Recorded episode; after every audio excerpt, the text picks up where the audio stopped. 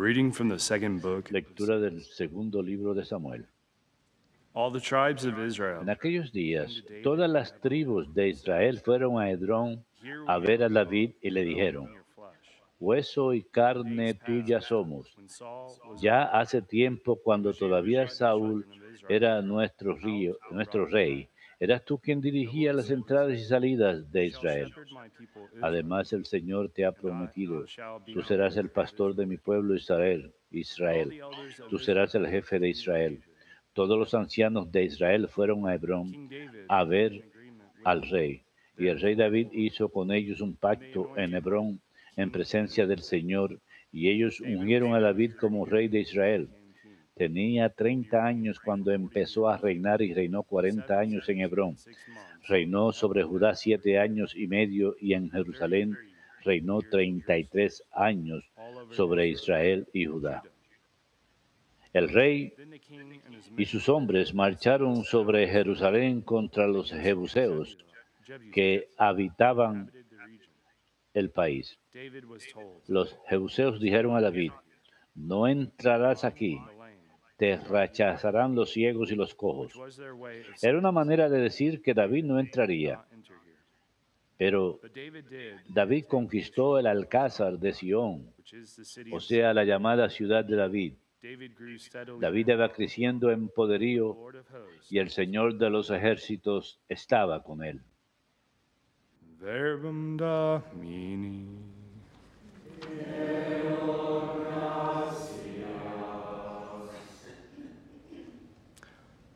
Mi fidelidad y misericordia lo acompañarán. once you spoke in a vision, Un día hablaste en visión a tus amigos. He ceñido la corona a un héroe. He levantado a un soldado, un soldado sobre el pueblo. I've set a youth. Mi fidelidad y misericordia lo acompañarán. I found David my servant. Encontré a David mi siervo y lo he ungido con óleo sagrado, para que mi mano esté siempre con él y mi brazo lo haga valeroso. Mi fidelidad y misericordia lo acompañarán. Mi fidelidad y misericordia lo acompañarán. Por mi nombre crecerá su, mi poder. Extenderé, extenderé su izquierda hasta el mar y su derecha hasta el gran río. Mi fidelidad y misericordia lo acompañarán.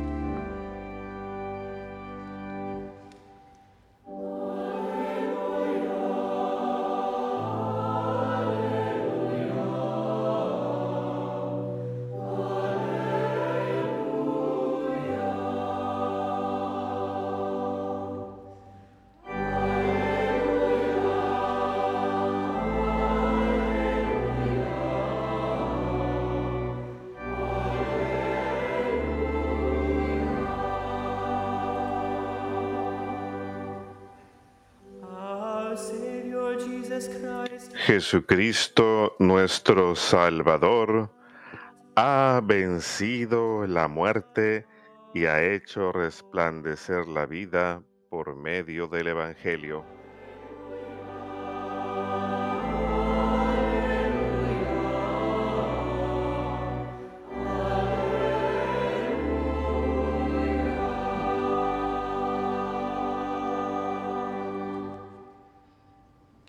Dominus vobiscum.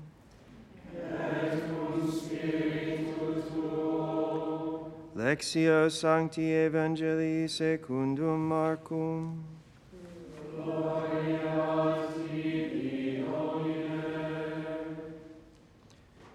The scribes who had come from Jerusalem said of En aquel tiempo unos letrados de Jerusalén decían, tiene dentro a Belcebú y expulsa a los demonios con el poder del jefe de los demonios. Él los invitó a acercarse y les puso estas comparaciones. ¿Cómo va a echar Satanás a Satanás? Un reino en guerra civil no puede subsistir. Una familia dividida no puede subsistir. Si Satanás se revela contra sí mismo para hacerse la guerra, no puede subsistir. Está perdido. Nadie puede meterse en casa de un hombre forzudo para arramblar con su ajuar si primero no lo ata. Entonces podrá arramblar con la casa.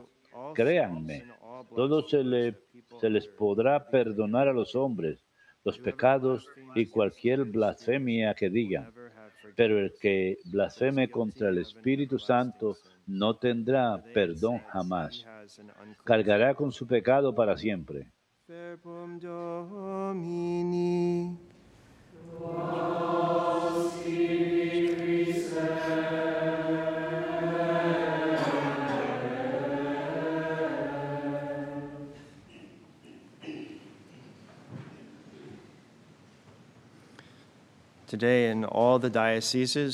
Hoy en todas las diócesis en Estados Unidos observamos un día de oración para la protección legal de los niños no nacidos.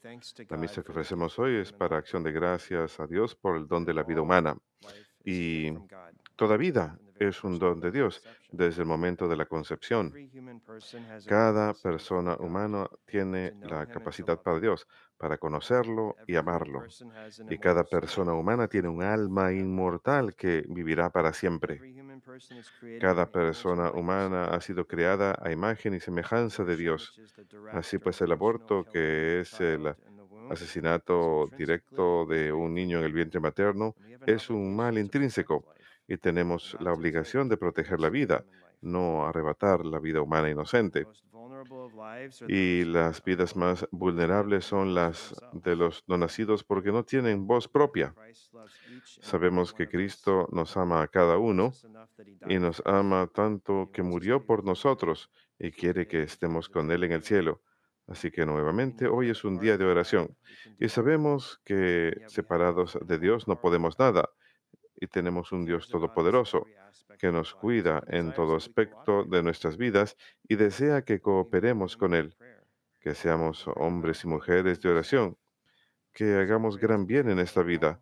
Así pues, oremos el día de hoy por todos los funcionarios públicos, que este día de oración dé fruto en abundancia, en especialmente en las legislaturas estatales, para proteger toda vida humana desde la concepción hasta la muerte. Oramos para la conversión de aquellos que promueven o incluso celebran el mal del aborto.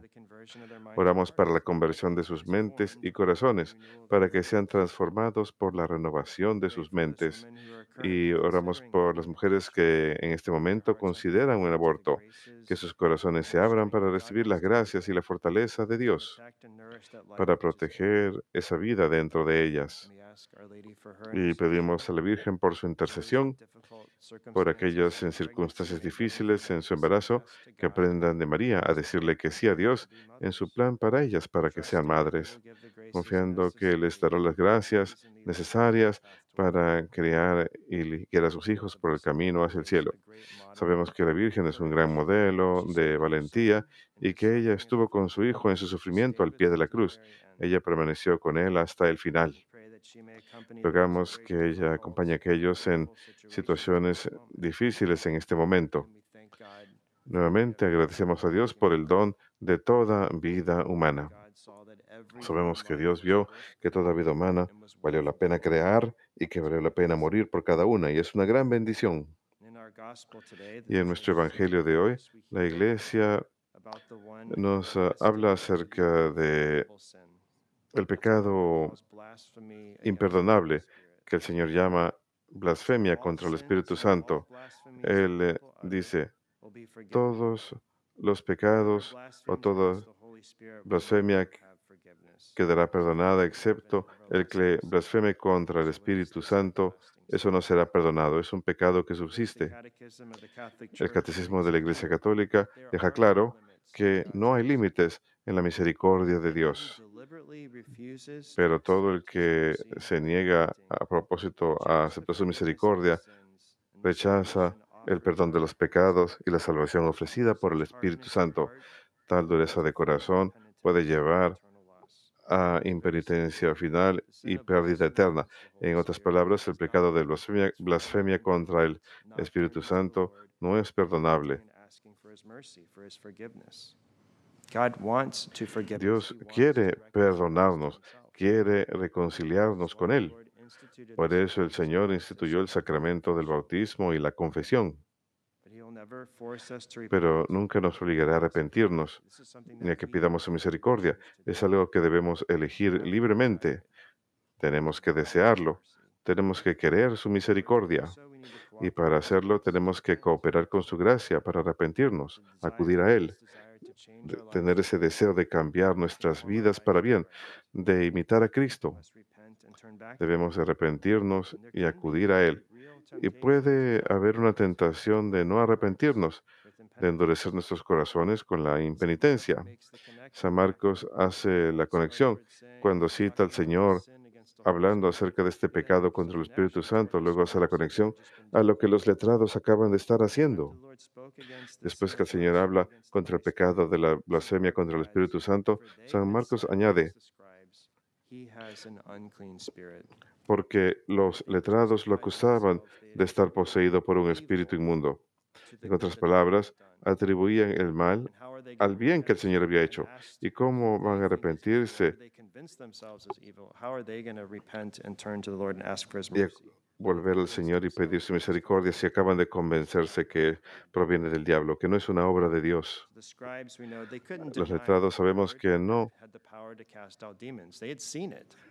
no podían negar que el Señor tiene el poder de sanar, de expulsar demonios. Así que en lugar, atribuyen eso al diablo, en lugar de realizar un acto de fe. El Señor estaba invitándoles, Él quería que se convirtieran, quería su felicidad eterna, pero sus corazones se endurecieron al punto de atribuir el bien de la sanación de que Jesús hace a estas personas, atribuirlo al maligno. Pero el Señor es muy paciente y vemos su paciencia en el Evangelio de hoy. Y muestra cómo sus acusaciones, su blasfemia, no tiene sentido. ¿Por qué alguien habría de herir su propio reino o su propio ejército? Si el ejército hiciera, si el diablo hiciera guerra contra su propio ejército, su reino caería muy rápidamente. El Señor más adelante presenta su argumento llamándole al diablo un hombre fuerte. Sí, es poderoso, es mucho más inteligente que todos nosotros, pero el Señor dice que nadie puede entrar a la casa de un hombre fuerte y llevarse sus cosas. Si primero no lo ata. Solo así podrá saquear la casa. Así que San Beda dice que Cristo se refiere al diablo como un hombre fuerte porque antes de la encarnación, antes de la venida de Cristo, el diablo estaba en los corazones de los no creyentes sin ninguna oposición. Cuando pecamos, le abrimos la puerta al enemigo. Pero cuando el que viene, cuando viene uno más fuerte, que es Cristo, que es más fuerte que el diablo, Él le quita las armas y reparte el botín. Él viene a liberarnos viene a salvarnos del poder de la muerte, el pecado y Satanás. En la carta a los Hebreos dice que el Señor adquirió naturaleza humana para que por la muerte destruyera aquel que tenía poder sobre la muerte, que es el diablo, y a liberar a todos aquellos que por el miedo a la muerte estaban sujetos a la esclavitud. Nuevamente vino a salvarnos del poder de Satanás y el pecado y la muerte. Otra cosa que considerar en el Evangelio de hoy, especialmente esto puede relacionarse a nuestras vidas espirituales, es que mientras que uno puede preguntarse o considerar cómo los escribas pueden ser tan duros de corazón cuando están viendo al Señor que está liberando a las personas de la influencia del diablo, cómo pueden endurecer tanto sus corazones y atribuirle esto al mal, podemos considerar también fácilmente podemos caer en esa misma tentación. Bueno, a menudo atribuimos el mal o la peor motivación posible a otras personas, especialmente si es alguien que nos cae mal, en especial cuando está realizando una labor aparentemente buena. Podemos recordar todos esos motivos impuros que hemos tenido. Podemos pensar, oh, solamente están buscando atención. Si alguien está haciendo el bien, si está haciendo la obra de Dios, démosle gracias a Dios. Y si no tiene buenas intenciones, pues dejémoselo a Dios. Nosotros no conocemos sus corazones. Dios conoce sus corazones. Así pues pedimos el día de hoy la gracia para nunca endurecer nuestros corazones, ni, ni, que ni que nos neguemos a arrepentirnos, ya sea desesperando de la misericordia de Dios, pensando que nuestros pecados son más grandes que la misericordia de Dios, o al negar nuestros pecados, tratando de excusar nuestros pecados, o presumiendo de la misericordia del Señor, no acudir a Él con arrepentimiento en nuestros corazones. Nunca dudemos de acudir a Cristo. Confesémonos frecuentemente. El Señor nos provee este sacramento para nuestra sanación espiritual.